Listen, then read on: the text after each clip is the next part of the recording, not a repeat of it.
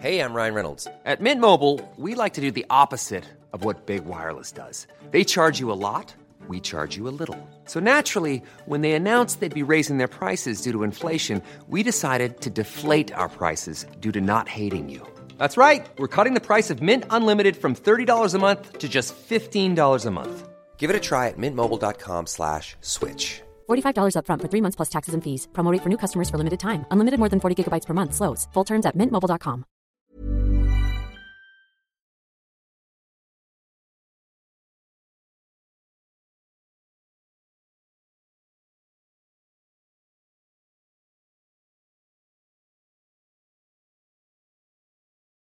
In einem Zimmer einer Luxusvilla wird die Leiche einer 42-jährigen Frau entdeckt.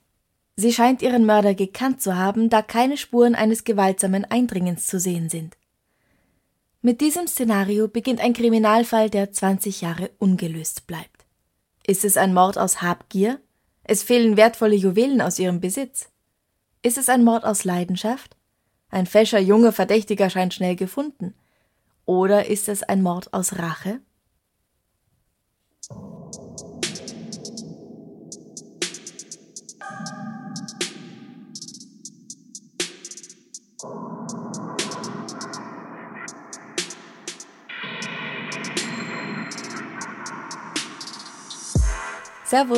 Christi. Herzlich willkommen bei Darf's ein bisschen Mord sein? Dein Podcast zum Thema wahre Verbrechen. Mein Name ist Franziska Singer. Und ich bin Amre Baumgartel. Heute geht's mal wieder nach Italien. Mm, Bella Italia. Olgata ist ein Vorort von Rom, beziehungsweise gehört es eigentlich zu Rom dazu, aber es liegt ein bisschen außerhalb des Stadtkerns. Hier leben die Schönen und Reichen. In den 70ern entstanden hier viele Villen, die von wohlhabenden römischen Familien gekauft wurden, und dadurch wurde es zu einer exklusiven und elitären Wohngegend. Das Gebiet wird von einem Zaun begrenzt und wird rund um die Uhr von einem Sicherheitsdienst überwacht, der kontrolliert, wer das Gebiet betritt oder auch verlässt. Gated Community würde man sagen. Ich weiß jetzt gar nicht, ob es dafür vielleicht auch einen deutschen Begriff gibt. Überwachte Anlage. Irgend sowas. Ja. ja. Hier lebt Gräfin Alberica Filo della Torre. Sie ist eine der prominentesten Frauen der sogenannten besseren Gesellschaft Roms. Sie ist nicht nur reich, sondern auch schön und hat zwei Kinder mit ihrem Ehemann Pietro Mattei. Natürlich leben die vier nicht ganz allein in ihrem Haus mit den hohen Mauern und dem Swimmingpool. Wer so viel Geld hat, hat auch Hausdiener, Kindermädchen, Privatlehrer und so weiter. Der 10. Juli 1991 ist ein Festtag. Alberica und Pietro feiern ihren zehnten Hochzeitstag. Dafür ist ein großes Fest geplant mit vielen geladenen Gästen. Doch dieses Fest wird nicht stattfinden, weil Alberica tot ist. Alberica Filo della Torre. Das klingt schon sehr, wie soll ich sagen, temperamentvoll, italienisch. was macht sie zur Gräfin oder was ist ihre Geschichte? Alberica Filo della Torre wird am 2. April 1949 in Rom geboren. Sie ist die Tochter der Herzogin Anna del Pezzo di Caianello, die aus einer reichen Familie stammt und sich der Unterstützung karitativer Werke verschrieben hat, und deren Mann, dem Konteradmiral Ettore Filo della Torre. Dadurch gehört sie zum Zweig der Grafen von Torre di Santa Susanna aus der neapolitanischen Adelsfamilie Filo. Konteradmiral ist übrigens ein militärischer Dienstgrad der Marine, für alle, die diesen Begriff noch nie gehört haben, so wie ich. Hier, ja, aber mit der österreichischen Marine ist es ja auch seit einigen Dekaden schon eher so vorbei als Binnenland. ja, gut, da fehlt uns ein bisschen was. Mhm. Was genau Alberica beruflich macht oder interessiert, steht irgendwie nirgends. Ich gehe doch davon aus, dass sie irgendeine Ausbildung genießt. Reich sein allein reicht nicht, man muss ja auch damit umzugehen wissen. Ja. Und sich mit den anderen der oberen 10.000 standesgemäß unterhalten können, nicht wahr? Mhm. In erster Ehe ist sie mit Don Alfonso di Ligoro, dem Prinzen von Presice, verheiratet. Das geht allerdings gar nicht gut und diese Ehe wird durch die römische Rota für null erklärt. Und das heißt schon was, denn das ist der höchste Zivil- und Strafgerichtshof und damit das zweithöchste Gericht der römisch-katholischen Kirche. Okay. Wenn du einmal kirchlich verheiratet bist, dann kannst du dich ja bei den Katholiken nicht mehr scheiden lassen. Die auf dem Standesamt geschlossene Ehe schon, klar, das ist auch rechtsgültig, aber nicht vor Gott quasi. Angeblich, ja. Mhm. Also wenn man sich katholisch trauen lässt, so richtig schön mit Kirche und allem Schnickschnack und irgendwann kommt die Scheidung, dann bist du vor Gott immer noch verheiratet. Ja. Du kannst allerdings darum ansuchen, diese Ehe annullieren zu lassen, und wenn die Nichtigkeit der Ehe durch Beweismittel und Zeugen bewiesen werden kann, dann können die Herren in Rom sagen, okay, ja, wir sehen ein, das war nichts, bitteschön, Gott sagt, es ist jetzt in Ordnung. Gott sagt, ja. ja. Geht in Frieden, macht hinter euch die Tür zu. Wir sehen uns bei der nächsten kirchlichen Trauung wieder. Aber das scheint ja nicht sehr oft vorzukommen, oder? Nein, nein, so weit gehen nicht viele Leute. Ja. Du darfst ja standesamtlich so oft heiraten und die scheiden lassen, wie du magst. Mhm. Aber kirchlich geht es im Grunde nur einmal, außer du gehst halt dahin und sagst, Herr, bitte, ich habe Beweise, weil wir haben niemals den Geschlechtsverkehr vollzogen, zum Beispiel. Was tatsächlich ein Grund ist, um sich dann eben offiziell scheiden zu lassen oder halt die Ehe annullieren zu lassen. Die Ähm. Ehe wurde nicht vollzogen. Ja, genau, genau, das gilt halt in der römisch-katholischen Kirche. Mhm. Und eben das macht Alberica. Mit welchem Grund, das weiß ich nicht. Das stand auch nirgends. Ja, ist ja auch Privatsache. Ja, schon, ja. Aber genau, so eine kirchliche Scheidung dann wird eben auch vollzogen. Oder Annullierung. Es ist ja keine Scheidung. Es ist, wir tun so, als ob die Ehe nie gewesen wäre. Gott macht ein Auge zu und sagt, hm, haben wir nicht gesehen, war nie. Am 10. Juli 1981 sagt sie erneut Ja, wieder in einer Kirche, denn sie darf das ja. Diesmal zu dem Unternehmer und ehemaligen CEO der Baufirma Vianini, Pietro Mattei. Zusammen bekommen sie zwei Kinder, die sie Manfredi und Domitilla nennen. Auch wieder schöne Namen, oder? Mhm. Es klingt alles sehr, sehr schwungvoll und südländisch temperamentvoll. Domitilla ist schon so ein ungewöhnlicher Name, da habe ich nachsehen müssen. Mhm. Flavia Domitilla war eine christliche Märtyrerin und Heilige um das Jahr 98 herum. Ah, Mhm. Auch eher aus der Mode gekommen, dieser Name. Ja, bei uns auf jeden Fall. In Italien, keine Ahnung. Zehn Jahre später, am 10. Juli 1991, soll nun der Hochzeitstag gefeiert werden. Zehn Jahre, weißt du, was man da feiert? Papier? Nein? Die ist nach ein, zwei Jahren schon, gell? Warte mal. Mhm. Diamant, Gold kommt alles viel später. Blech? Ach, ich habe doch keine Ahnung. Metall? Es ist die Rosenhochzeit. Die Rosenhochzeit, okay. Die Kinder sind nun neun und sieben Jahre alt. An diesem Tag, am 10. Juli 91, steht Alberica, die nun 42 Jahre alt ist, wie gewohnt früh auf. Gegen 7.45 Uhr bringt das philippinische Dienstmädchen Violetta Alpaga ihr das Frühstück. Dann schaut sie, wie es um die Vorbereitungen für den Abend steht und zieht sich gegen 8.45 Uhr wieder in das Schlafzimmer zurück. Die Vorbereitungen für den Abend beginnen um 8 Uhr morgens? Zwischen sieben und halb acht geht's schon los. Wow. Mhm. Zwei Arbeiter reparieren im Garten den Grill. Pietro gibt ihnen diese Anweisung und um 8 Uhr fährt er dann zur Arbeit. Alberica wird gegen 8.45 Uhr zum letzten Mal gesehen. Nach dem Frühstück spielen die Kinder in ihren Zimmern. Eine halbe Stunde später versucht die kleine Domitilla zu ihrer Mama zu gehen, damit sie ihr hilft, ihr verlorenes Stirnband zu finden. Aber die Tür ist verschlossen und sie bekommt keine Antwort. Violetta berichtet, Wir haben an die Tür geklopft. Die Dame hat nicht geantwortet. Von drinnen war kein Geräusch zu hören, also habe ich noch einmal geklopft. Auch diesmal kam keine Antwort. Dann habe ich versucht, die Tür zu öffnen, aber sie war von innen verschlossen. Eine gute Stunde später kehrt sie mit dem Mädchen zur Schlafzimmertür zurück, um es noch einmal zu versuchen. Aber Alberica antwortet auch jetzt nicht. Ein Blick durch das Schlüsselloch bietet keine Erkenntnis, daher rufen sie mit dem hausinternen Telefon bei der Mutter an. Aber auch da hebt sie nicht ab. Mit einem Zweitschlüssel betreten sie schließlich das Zimmer. Ich riet dem Kind, seine Mutter vom internen Telefon aus anzurufen. Als sie da auch nicht antwortete, fanden wir einen zweiten Schlüssel und gingen hinein. Dann erinnere ich mich an viel Blut und den in einen Laken gewickelten Kopf der Dame. Ich habe geweint. Alberica liegt auf dem Boden, die Arme in Abwehrhaltung. Ihr Gesicht ist von einem blutdurchtränkten Laken bedeckt. Auch auf dem Teppich, an der Wand und auf Albericas Nachthemd befindet sich sichtlich Blut. Violetta ruft sofort die Polizei, die eine Stunde später eintrifft. Zusätzlich kommen Carabinieri des Nucleo Operativo e Radio Mobile, einem mobilen Einsatzkommando. Von diesem Moment an ist es ein Kommen und Gehen von Agenten, Ermittlern und Besuchern, die mehr oder weniger berechtigt sind, den Tatort zu betreten. Unter den ersten, die gegen 1 Uhr ankommen, ist auch ein Beamter des Geheimdienstes. Sein Name ist Michele Finocchi, er ist ein Freund von Pietro. Eigentlich hätte er hier nichts zu suchen. Er ist Teil des Servizio per le Informazioni e la Sicurezza Democratica, kurz SISTE, einem zivilen italienischen Nachrichtendienst, der vorwiegend im Inland operiert hat und am ehesten mit dem deutschen Bundesamt für Verfassungsschutz vergleichbar ist. Und weil Pietro den angerufen hat, macht ihn das verdächtig. Aber gehen wir mal einen Schritt zurück.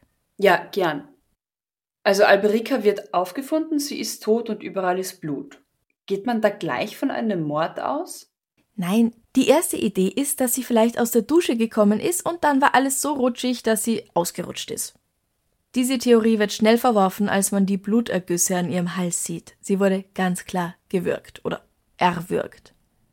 Als außerdem festgestellt wird, dass eine goldene Halskette, ein paar goldene Ohrringe und ein Diamantring futsch sind und auch aus dem Tresor, der sich im selben Raum befindet, etwas verschwunden sein könnte, ist man sehr schnell bei der Überzeugung angekommen, dass das kein Unfall war, sondern Mord. Aha, also Raubmord wahrscheinlich sogar. Mhm. Wie viel sind denn diese Schmuckstücke wert? Etwa 80 Millionen Lire. Das klingt einmal ziemlich org, mhm. aber alle, die als Kind vielleicht oder überhaupt zu Lire-Zeiten noch in Italien waren, wissen, das klingt ärger als es ist. Ähm, 80 Millionen Lire entsprechen heute laut Altersvorsorge und Inflation.de unter Berücksichtigung der Inflation circa 71.000 Euro. Was auch noch genug. Also immer noch äh, viel, ist. aber halt keine 80 Millionen. Ja, genau. Währenddessen stehen die Sessel und Liegestühle im Garten, die an jenem Abend Platz für über 100 Menschen hätten bieten sollen, verlassen in einer Ecke. Jemand bekommt den unangenehmen Job, alle Gäste davon zu benachrichtigen, dass die Party am Abend nicht stattfinden wird, da die Gräfin tot ist. Erschlagen und erdrosselt an ihrem zehnten Hochzeitstag. Aber es gibt schon Verdächtige, oder? Weil du meintest ja am Anfang, Pietro macht sich verdächtig. Nein, das ist ja Ehemann. Aber der, der genau. Mhm. Polizistenfreund, der eigentlich da nichts zu suchen hat. Ähm, der ist nicht verdächtig, nein. Ach so, Achso, das macht den Ehemann verdächtig, weil er ihn ruft. Egal. Also gibt's Verdächtige. Genau. Für die Carabinieri ist klar, Alverica kannte ihren Mörder und hat ihm vertraut. Es muss außerdem jemand sein, der in der Lage war, die Villa zu betreten und sich trotz der relativ vielen Anwesenden an diesem Morgen ungestört zu bewegen. Auch die Wachhunde haben nicht angeschlagen. Weil ja, sie haben Wachhunde. Klar. Leider ist es nur so, dass das Fenster auf den Teil des Gartens hinausgeht, wo zu der Zeit niemand gearbeitet hat. Und warum niemand etwas gehört hat, kann ich dir auch erklären. Alle Räume in diesem Haus sind schalldicht, daher würde ein Kampf von niemandem gehört werden. Aber das klingt gruselig irgendwie. Gut zum laut Musik hören oder Spaß haben, aber gruselig. Ja, wir sind es halt nicht gewohnt. Mhm. Ich würde es mir wünschen, teilweise. Siehst du? Ja. Im Haus und auf dem Gelände gibt es außerdem Überwachungskameras. Die Auswertung des Materials führt allerdings zu nichts. Und trotz aller Vorsichtsmaßnahmen gibt es auch Schwachstellen im System, wie zum Beispiel eine niedrige Mauer auf der Rückseite des Anwesens. Da ist es kein großes Kunststück, drüber zu klettern. Gut, aber wenn jetzt zum Beispiel eben der Ehemann sich verdächtig macht, indem er seinen Polizistenfreund mhm. alarmiert, der müsste nirgends drüber klettern, weil der wohnt da ja auch. Genau, der Verdächtige Nummer eins ist meistens der Ehemann, manchmal auch der Gärtner. Mhm. Oder der Butler, ja. Oder der Butler, aber bleiben wir mal beim Ehemann. Zum Zeitpunkt der Tat war Pietro schon im Büro, das ist klar. Trotzdem wird er untersucht. Es kommt heraus, dass die Ehe, auch wenn sie ihre Rosenhochzeit groß feiern wollten, nicht optimal ist. Die beiden streiten oft. Es fällt auch auf, dass Pietro Matteis Anzug von den Arbeitern auf dem Anwesen als blau bezeichnet wird, von Kollegen im Büro allerdings als hellgrün. Hat er sich umgezogen oder sind die Zeugen unzuverlässig? Um nichts unversucht zu lassen, wird die Zeit gestoppt, die man für die Strecke zwischen der Villa und seinem Büro mit dem Auto braucht. Da Oljata, wo sich das Haus oder die Villa befindet, eine gated Community ist, also eben eine bewachte und geschlossene Wohnanlage, gibt es hier ein elektronisches System, das jedes Öffnen und Schließen der Tore für Fahrzeuge regelt. Da könnte man vielleicht sehen, wer wann hinein und hinausgefahren ist. Der Speicher dieses Systems lässt sich nur leider nicht auswerten. Mm. Bei der Obduktion wird festgestellt, dass die Gräfin nicht nur mit einem stumpfen Gegenstand geschlagen, sondern auch danach noch erwürgt wurde. Es ist ziemlich bald ziemlich klar, dass der Täter diesen Mord wohl nicht geplant hatte, sondern einen Gegenstand verwendet hat, um sie niederzuschlagen, den er im Raum gefunden hat. Es war vermutlich einer ihrer Schuhe, ähm, so, ein, so ein Holzschuh. Also ein festes, hartes Teil. Und dann ist die Art, auf die sie anschließend getötet wurde, sehr speziell. Und zwar hat der Mörder ihre Halsschlagader zusammengezwickt zwischen Daumen und Zeigefinger. Ja, das ist nichts, was häufig vorkommt. Es ist eine Technik, die manchmal anscheinend im Kampfsport gelehrt wird, um jemanden außer Gefecht zu setzen, nicht unbedingt um zu töten. Mhm. War der Täter oder die Täterin vielleicht jemand, der gekommen war, um Wertgegenstände wie Gold und Diamanten zu stehlen und gar nicht um die Herrin des Hauses zu töten? Gut, und da kommen wir wieder zur Butler- und Gärtner-Theorie. Mhm. Vielleicht war es ja ein Angestellter oder ein ehemaliger Angestellter, der von ihr überrascht wurde und dann halt einfach in Notwehr oder Panik gehandelt hat, damit er halt nicht erkannt wird, während er was stehlen will oder stiehlt. Das englische Kindermädchen Melanie Juniak macht die Wäsche gegen 9 Uhr. Auch das ist verdächtig. Warum ausgerechnet zu dieser Zeit? Das ist die Zeit, zu der ihre Chefin ermordet wurde. Hat sie was damit zu tun? Hat die junge Frau Beweise vernichtet? Die Ermittler untersuchen die Waschküche auf Blutspuren, können aber nichts finden. Ja, aber das ist ja auch eine sehr weit hergeholte Theorie, wenn ich sage, hm, sie waren zur Tatzeit beschäftigt, sicher um sich absichtlich ein Alibi zu verschaffen. Sie müssen schuld sein. Das, äh, ja. Naja, aber wenn es ist ja alles voll mit Blut, das heißt, sie hätte Blut abbekommen, wenn sie sie erschlagen hat. Ja, eh, und dann wäscht man das. Aber ja, Und dann geht sie gleich und wäscht es, ja. Also, ich, ich find's, ich find's lustig, diese, diese Herleitung. ich find's logisch. Ja. Als weiterer Verdächtiger gilt Roberto Iacono. Der 30-Jährige ist der Sohn der privaten Englischlehrerin der beiden Kinder und sporadischer Besucher der Villa, wo er auch hin und wieder Arbeiten verrichtet. Er gilt als verdächtig schon allein, weil bekannt ist, dass er psychisch krank ist, somit schon der Traum eines jeden Ermittlers in den frühen 90ern. Außerdem wird ihm Drogenmissbrauch unterstellt. Er hat ein Strafregister und behauptet in Interviews mit der Presse, dass Alberica ihn schon sehr gern hatte und mehr in ihm gesehen hat als einen reinen Hausmeister. Auf seiner Hose wird Blut gefunden. Eine DNA-Analyse zeigt ein unschlüssiges Ergebnis an. 1991 gibt es sie, ja, aber sie ist halt noch nicht so weit fortgeschritten wie heute. Da man Roberto nichts nachweisen kann, lässt man ihn gehen.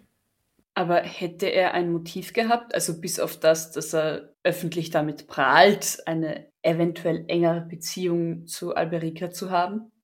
Seine Mutter ist vor nicht allzu langer Zeit entlassen worden, angeblich weil sie ständig um eine Gehaltserhöhung und einen Kredit gebeten hatte.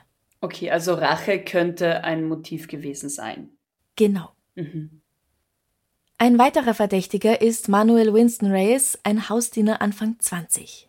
Er ist vor kurzem gefeuert worden und kann für den Tag kein Alibi liefern.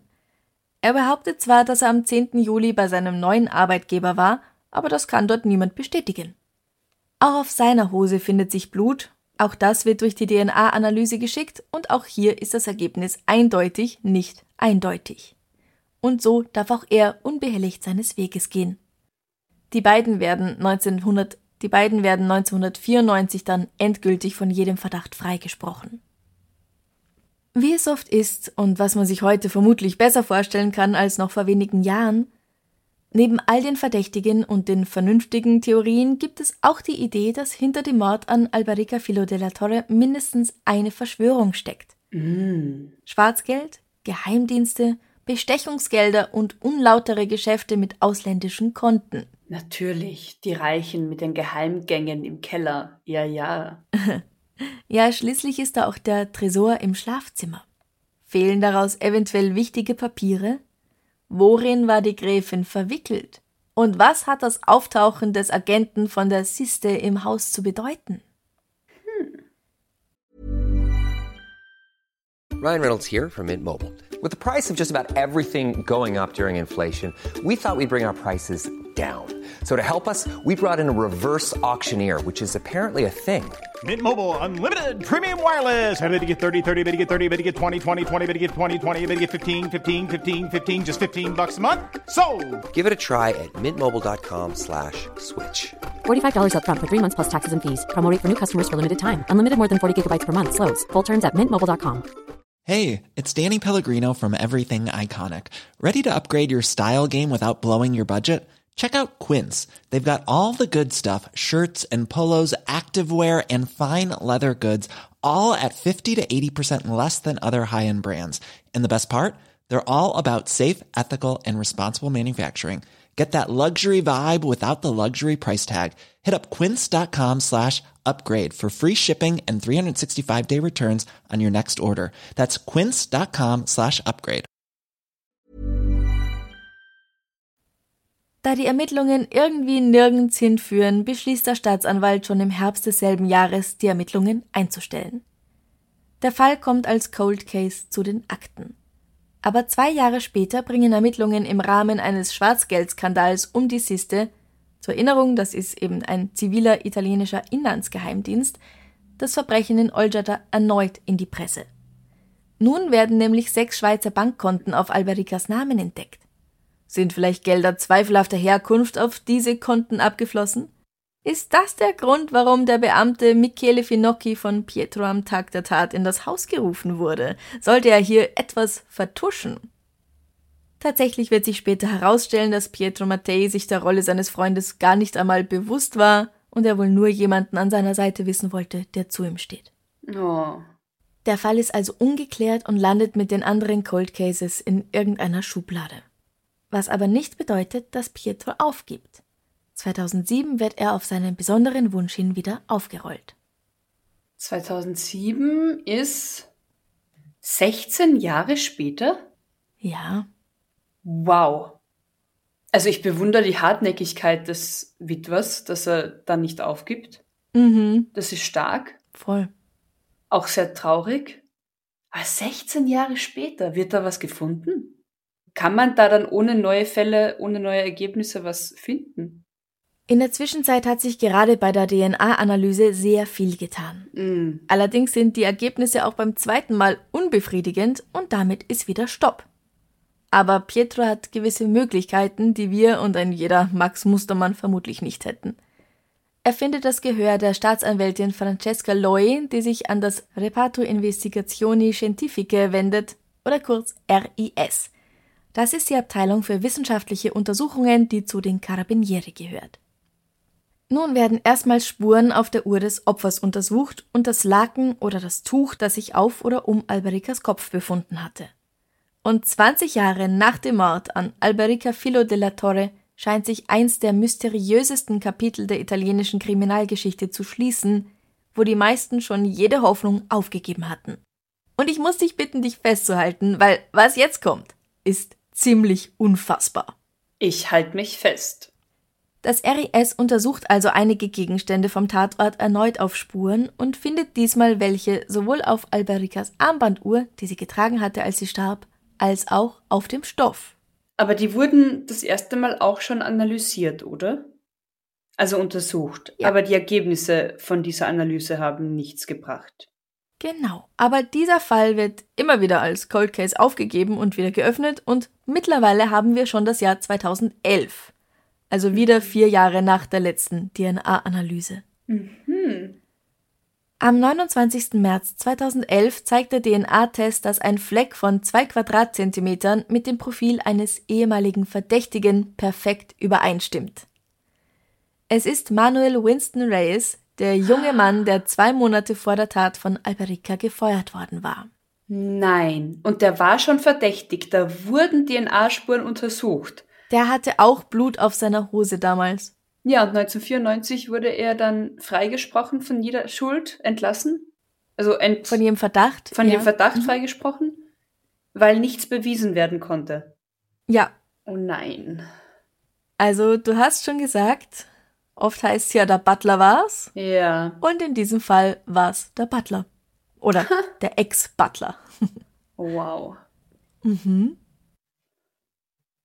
Die auf dem Laken hinterlassene Blutspur, die endlich einen ordentlichen Wendepunkt markiert, ist mit einer Schürfwunde vereinbar, die sich Manuel wohl im Kampf mit dem Opfer zugezogen, aber damals anders zu erklären gewusst hatte. Auf der Armbanduhr befindet sich ein weiterer DNA-Beweis und dann gibt es noch einen dritten, einen Fleck, der sowohl aus seinem als auch Albericas Blut besteht. Ha. Also relativ eindeutig. Ja, Boah, mhm. aber wie, wie, wie grandios, wie sich die Wissenschaft entwickelt hat, dass man das tatsächlich so genau nachweisen kann, auch noch nach so vielen Jahren. Weil ich meine, Ja. das ist der beste Beweis für diese Entwicklung, wie lange das nicht möglich war, das nachzuweisen. Und jetzt geht's auf einmal. ja, das ist schon wirklich toll. Ja. Wahnsinn. Aber das ist auch noch nicht alles. Darüber hinaus stellt die Staatsanwältin bei der Durchsicht der Untersuchungsdokumente nämlich fest, dass Manuel schon unmittelbar nach dem Verbrechen als Mörder hätte vor Gericht gestellt werden können.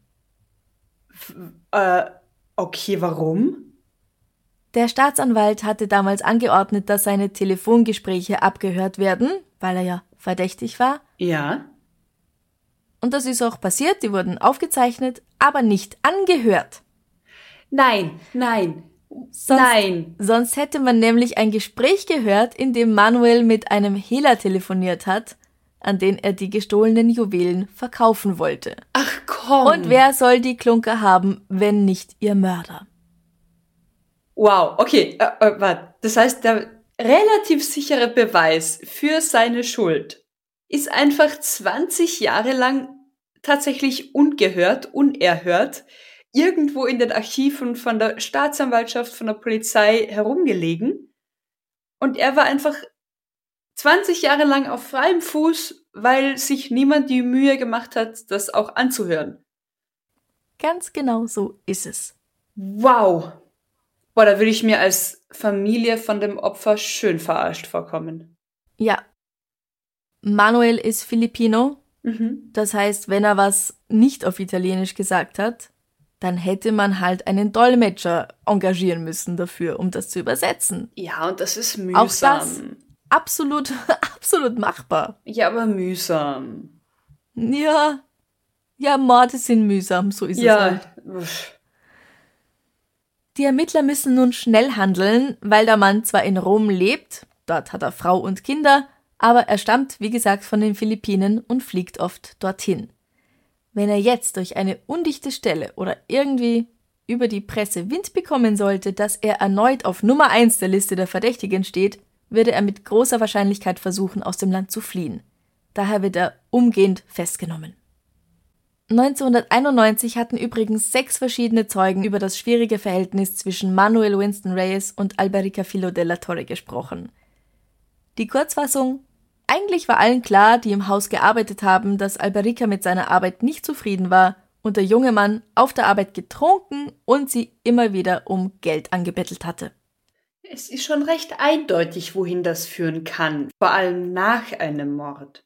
Okay, aber jetzt Ja. 20 Jahre danach wird er jetzt endlich festgenommen. Gut. Gibt er die Tat zu? Er möchte sich unter Tränen bei dem Mann und den Kindern der Gräfin, aber auch bei allen Italienern entschuldigen. Er sagt, Ich war es. Ich war es, der die Gräfin getötet hat. Ich brauchte die Arbeit, aber ich wurde rausgeschmissen und ich brauchte Geld. Die Juwelen der Gräfin haben damit nichts zu tun. Ich habe nichts gestohlen. was, wie man dem Telefongespräch entnehmen kann, nicht stimmt. Er erklärt weiter, dass er am Morgen des 10. Juli 1991 in der Villa erschienen ist, um mit Alberica Filo de la Torre zu sprechen und sie zu bitten, ihn wieder einzustellen. Aber sie hielt nichts von seinem unerlaubten Eindringen. Um Mut zu fassen, hatte ich ein Glas Whisky getrunken. Ich erinnere mich, dass ich durch die Garage gegangen bin und sie im Haus gesehen habe. Wir gingen ins Schlafzimmer, wo es einen Streit gab. Ich erinnere mich nicht mehr an diesen Tag, außer dass ich einen ihrer Holzschuhe genommen habe.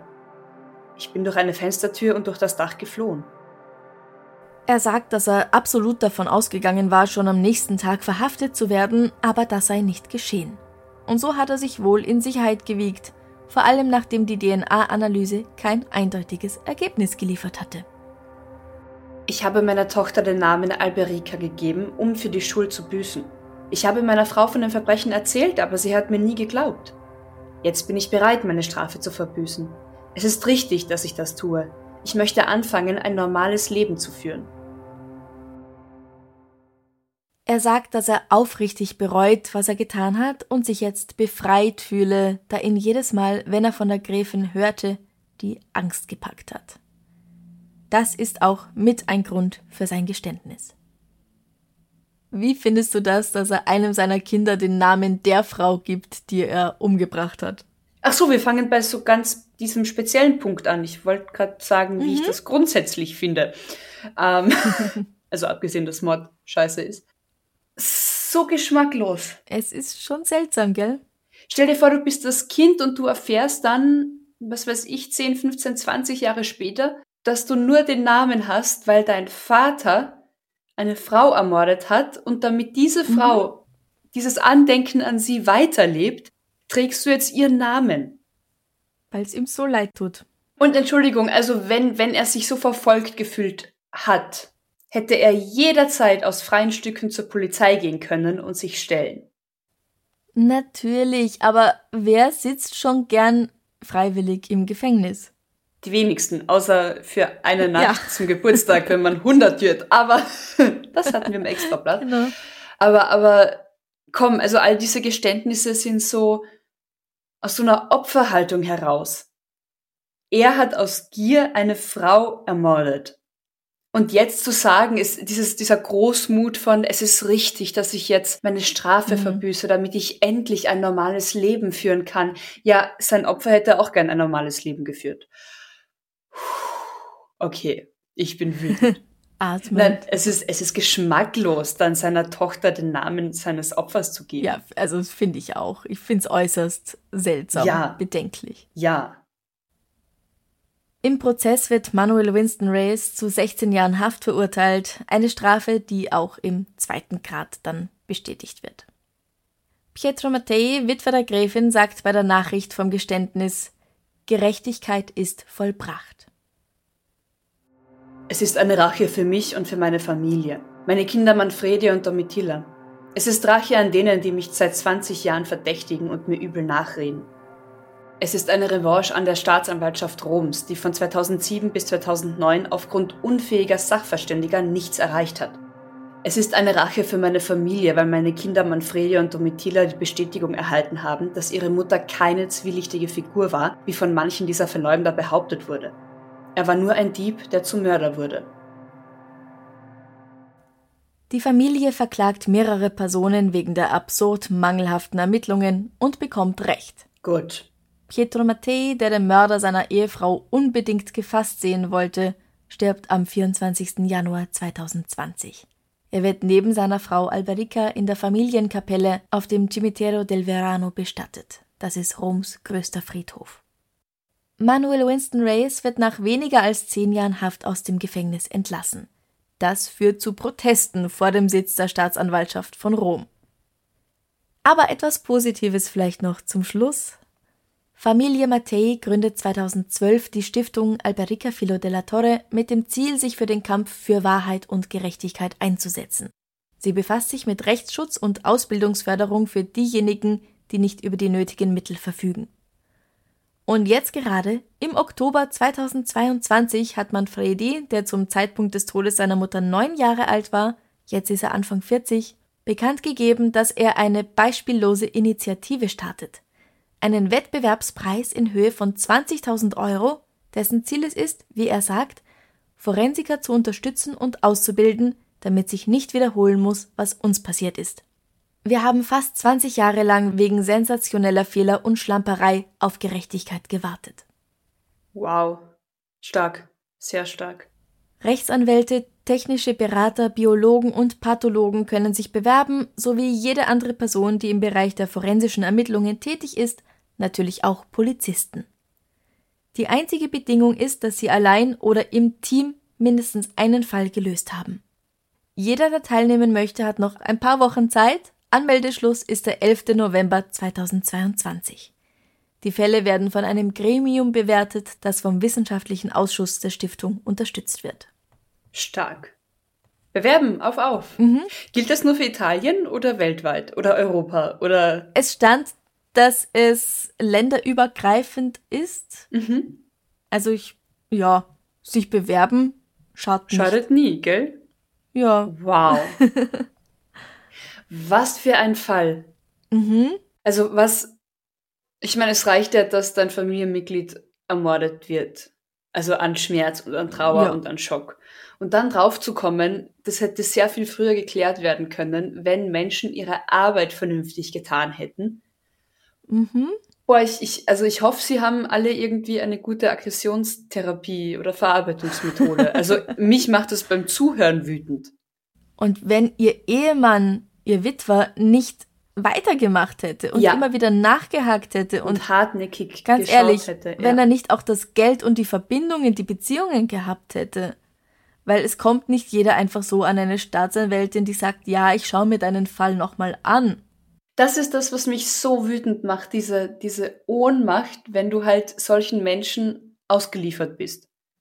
Im Kleinen oder im Großen. Und die machen halt nur ihren Beruf und denen ist es persönlich egal, wie gut oder schlecht sie ihren Beruf machen, manchmal. Weil für sie hängt nichts dran. Und für dich, sei es jetzt, wenn du auf Notare angewiesen bist, auf Ärzte, auf eben Ermittler, für dich persönlich hängt so viel mehr dran.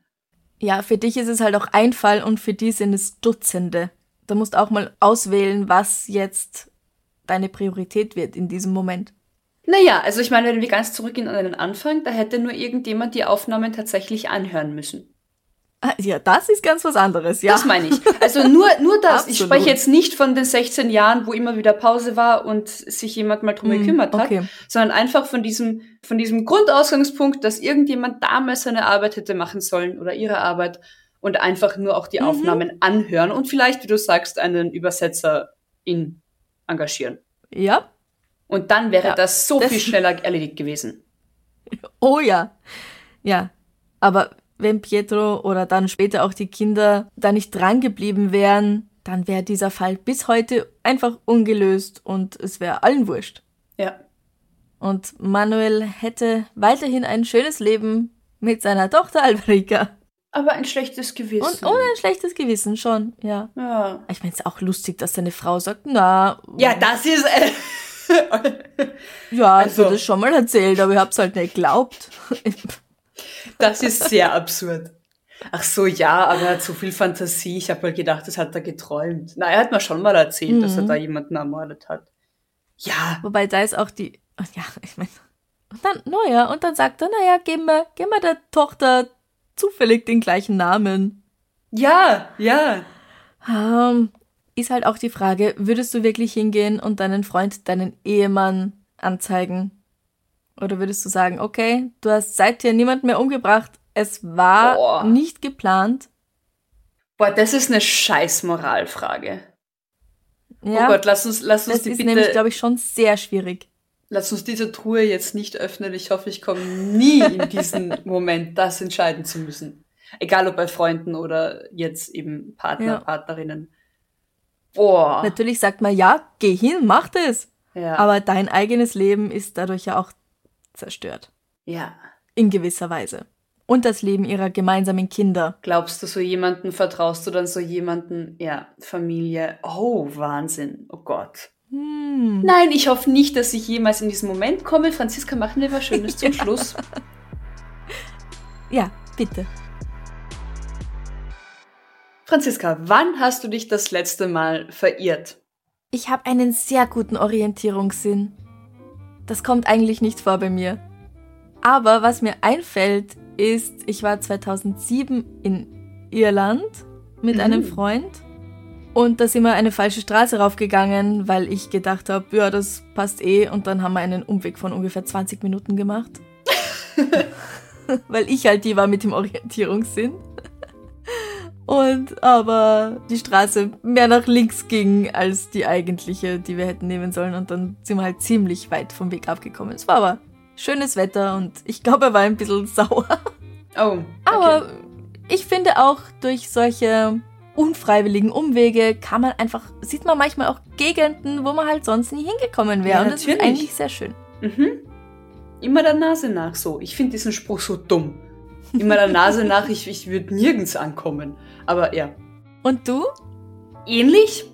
Gleiche Kerbe, gleiche, gleicher Moment, nur bei mir waren es dann irgendwie zwei Stunden Umweg. Oh. In einer sengenden Hitze. Mit relativ wenig Wasser. Grenzwertig. Wann, wo war das? Im Frühling heuer in Italien. Und wir waren da irgendwie an einem Naturschutzgebiet spazieren. Durch noch einen schattigen Wald zu einem Leuchtturm. Und ich habe halt dann gemeint, ach, lass uns halt den anderen Weg zurückgehen. Eben, dann sehen wir mehr und auf der Karte gab es so einen Rundweg. Nur hat dieser Rundweg, wie sich später herausstellte, erst später begonnen und wir hätten halt den gleichen Weg zurückgehen müssen und dann abzweigen und nicht einfach weitergehen. Und Oh. dann waren auf einmal relativ wenig Bäume mehr und relativ sehr viel Felder. Die Sonne hat runtergeknallt. und wir hatten relativ wenig Wasser und ich kann mich erinnern, ich hatte dann irgendwann Kopfweh gehabt. Und wir sind dann wirklich, ja, zwei Stunden länger gegangen als die 40 Minuten, die wir gedacht haben. Oh nein. und ich war, ich war wirklich hm. knapp dran, einfach aufzugehen. Ich meine, es war jetzt nie wirklich lebensbedrohlich, weil zur Not, meine Güte, warte ich halt am Wegesrand. Also es war halt so Schotterstraße und es war, also uns ist fast niemand begegnet, aber wir hatten Navi, GPS, Handy-Akku, also ja. Aber es war schon sehr grenzwertig für meinen Kreislauf, muss ich sagen. Hm. Ich habe dann, ich habe dann irgendwie vor lauter Schwitzen gefroren. Kennst du das? Oh shit. Das hat sich bis jetzt zweimal in meinem Leben, dass mir so heiß war Ja, und das so, ist- dass ich gefroren habe und Gänsehaut hatte. Das war dann Das so. ist schlecht. Also nur noch mit Kopfbedeckung und extra Sonnencreme und Ja. sehr viel Wasser Ja. rausgehen. Oder einfach, wenn es möglich ist, ähm, das Navi fragen. Wir hätten einfach auf Google Maps nachschauen können. Stimmt das, was Amrei denkt, dass es stimmt? Es ist aber auch eine gute Idee, Landkarten lesen zu können. Auch. Weil manchmal hast du keinen Empfang, aber du hast eine Landkarte. Nachschauen. Einfach nachschauen. Ja. Mm. Also ich nehme nicht die komplette Schuld auf mich, weil selber schuld, wenn man mir vertraut. Aber die Nudeln am Abend und die Chips haben sehr gut geschmeckt danach, muss ich sagen. Oh ja, oh ja, das glaube ich. Wir stellen die Frage wieder am Freitag auf Instagram und Facebook und freuen uns schon auf eure Antworten dort. Ja, wann ihr euch das letzte Mal so richtig einfach verfranst habt. Das ist ein Begriff, oder? Verfranzen. Ja, ja. Den darf man auch noch sagen. Oder ist das schon wieder irgendwas? Nein, das äh, meiner Meinung nach darf Politisch inkorrekt. Proletisch inkorrekt. Politisch inkorrekt. Jetzt kommt noch eine große Überraschung. Nächste Woche gibt's keine neue Folge hier. Das, da ist Halloween, das ist für uns ein Feiertag. Und es gibt aber natürlich, weil es auch der letzte Tag des Monats ist, auf Steady für all unsere Komplizen und Komplizinnen eine. Bonus-Episode. Also, Genau. wenn ihr noch kein Mitglied seid im Club, darf's ein bisschen Mord sein. Dann geht doch mal auf Steady und werdet Mitglied. Für alle ab 10 Euro gibt's dann eben am 31. wieder die Bonus-Episode. Und für alle, die nicht Mitglied sind, gibt's halt dann Anfang November, wie immer, hier Die nächste. die neue Folge. Genau. Danke euch fürs Zuhören. Wir hören uns am Donnerstag wieder mit dem Extrablatt. Korrekt. Und bis dahin, Gesund bleiben. Bussi, Baba. Baba.